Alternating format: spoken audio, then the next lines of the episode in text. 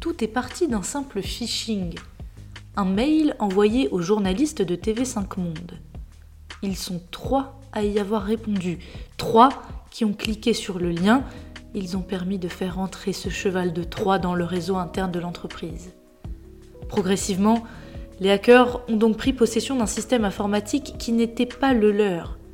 Et sans s'en apercevoir, le système de TV5 Monde était graduellement infiltré. Deux mois après l'intrusion dans cette première brèche, les intrus frappent fort, très fort.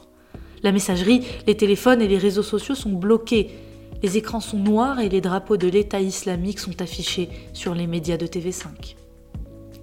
Comment en est-on arrivé là? Par quel relais sont passés les hackers? L'État islamique est-il vraiment à l'origine d'une telle attaque? La société TV5 Monde a-t-elle sa part de responsabilité dans tout cela? À travers ce récit, je tenterai d'éclaircir ces zones d'ombre et de mieux comprendre comment le monde numérique a bouleversé notre sécurité. Je m'appuie sur un ouvrage de référence écrit par Virginie Billet et Miguel Lyoté et paru chez VA Édition, Comment survivre à une cyberattaque. Je m'appelle Lauria Zenou et vous écoutez Vademecum.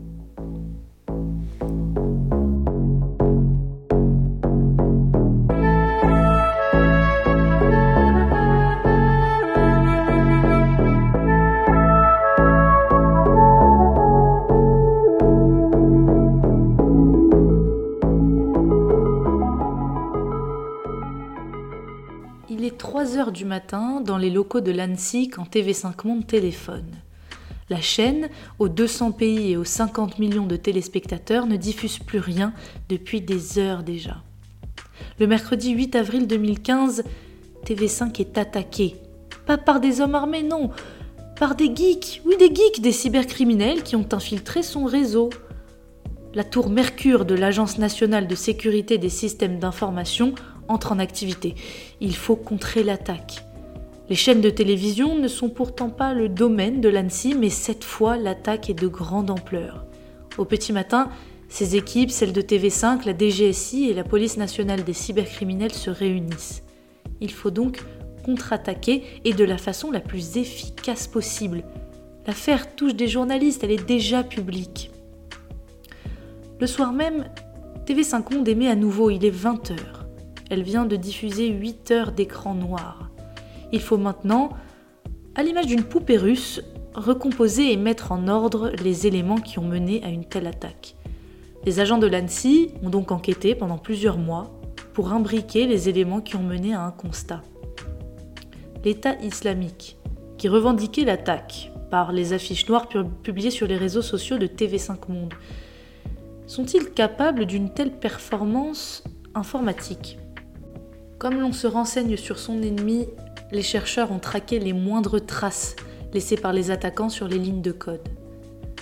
Alors, première poupée russe assemblée, on sait maintenant que les attaquants ont pu se connecter au réseau de TV5 de l'extérieur du bâtiment. Le 6 avril, ils utilisent l'identifiant d'un des trois journalistes qui ont répondu au mail que j'évoquais plus tôt. Ils ont infiltré le réseau. Et c'est avec cette action qu'ils auront la possibilité de prendre le contrôle. Ils cherchent à frapper fort, à marquer les esprits, ils veulent s'attaquer à la diffusion de l'image de la chaîne. Et accessoirement, ils ont accès à un nombre incroyable de documents internes au service de TV5. J-2 avant l'attaque, l'ANSI n'a repéré aucune intrusion. Le travail est propre, structuré, discret. Maintenant, reconstruction de la seconde poupée. Il est 20h58. TV5 Monde arbore sur tous ses réseaux le drapeau d'un cybercalifat. Cela fait en réalité plusieurs heures que les pirates ont infiltré le système. Le redémarrage des serveurs n'est plus possible, ils ont détruit le système informatique de la chaîne.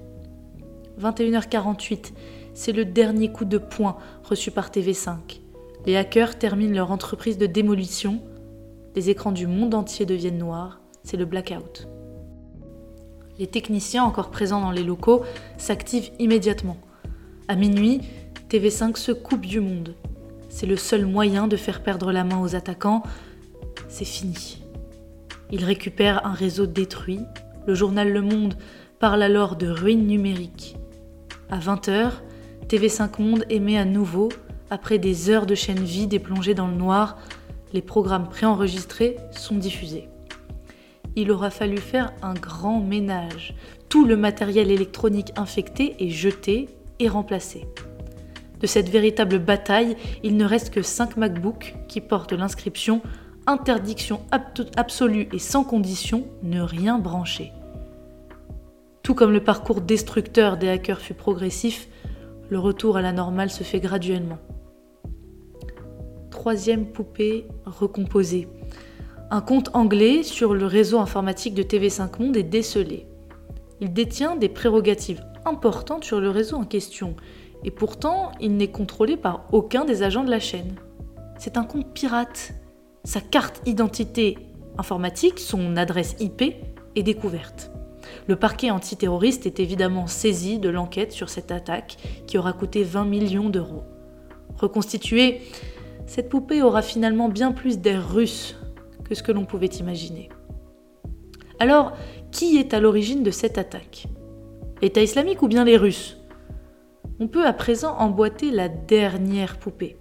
Les messages postés en arabe par un prétendu État islamique sont approximatifs, relevant d'une traduction internet plus que d'un arabe littéral. Yves Bigot, directeur général du groupe TV5 Monde, explique que l'offensive était bien destinée à détruire les serveurs et que les assaillants ont été identifiés comme étant le groupe de hackers dénommé APT-28, loin de Daesh et du cybercalifat. L'enquête, cependant, ne prend aucun risque. Si APT-28 est reconnu pour des possibles liens avec le Kremlin, rien n'est vraiment certain. Le mobile et le commanditaire restent inconnus à ce jour. Le monde actuel connaît une véritable révolution. Un nouveau mode de gouvernance émerge, c'est celui de l'intelligence économique. Elle mène, si elle est bien utilisée, à une sécurité renforcée des entreprises. Or, L'intelligence économique par la voie digitale implique des risques extrêmement élevés. Ces nouvelles menaces sont souvent le fruit d'inattention, d'erreurs humaines et de logiciels de protection inefficaces. Dans leur ouvrage Comment survivre à une cyberattaque, Virginie Billet et Miguel Liotier l'expliquent avec brio. Ils font part d'une donnée essentielle. La cybersécurité se doit d'être globale, étendue à tous les secteurs de l'entreprise. TV5 Monde en est un exemple flagrant, car c'est en s'introduisant dans des ordinateurs faiblement protégés que les attaquants ont pu prendre totalement le contrôle d'une chaîne de télévision. Il semble important d'évoquer les problématiques liées à une telle cyberattaque. Par le manque de revendications, les experts doivent se pencher sur des analyses techniques, sur des enquêtes qui prennent du temps. La riposte immédiate est de plus en plus difficilement envisageable. Les hackers, eux, ont bénéficié de semaines entières de préparation quand les attaqués prennent connaissance de la situation minute par minute. Les attaquants sont aussi des groupes semi-indépendants, des mercenaires du cyberespace. Il est trop compliqué de mettre en place des sanctions. La riposte contre de tels groupes ne peut être qu'insatisfaisante. En effet, leur influence par des États n'est pas prise en compte. Alors un lièvre est soulevé, la coopération internationale en termes de renseignement est trop faible. Elle ne permet pas de contre-attaque. Pourtant, il est possible d'envisager des ripostes offensives strictement cyber afin de développer des capacités de dissuasion. Le discours français en la matière est assez équivoque même s'il reste flou dans les détails. La France considère les armes cyber comme des armes à part entière qu'elle se réserve le droit de déployer lorsque la situation stratégique l'exige. Ainsi, Bien que les détails ne soient pas connus, ces capacités de riposte existent dans une certaine mesure et aucun élément ne semble indiquer qu'elles n'ont jamais été mises en œuvre par la France. Il est aussi extrêmement délicat de pointer du doigt des États en particulier sans preuve formelle de l'implication d'un État sponsor.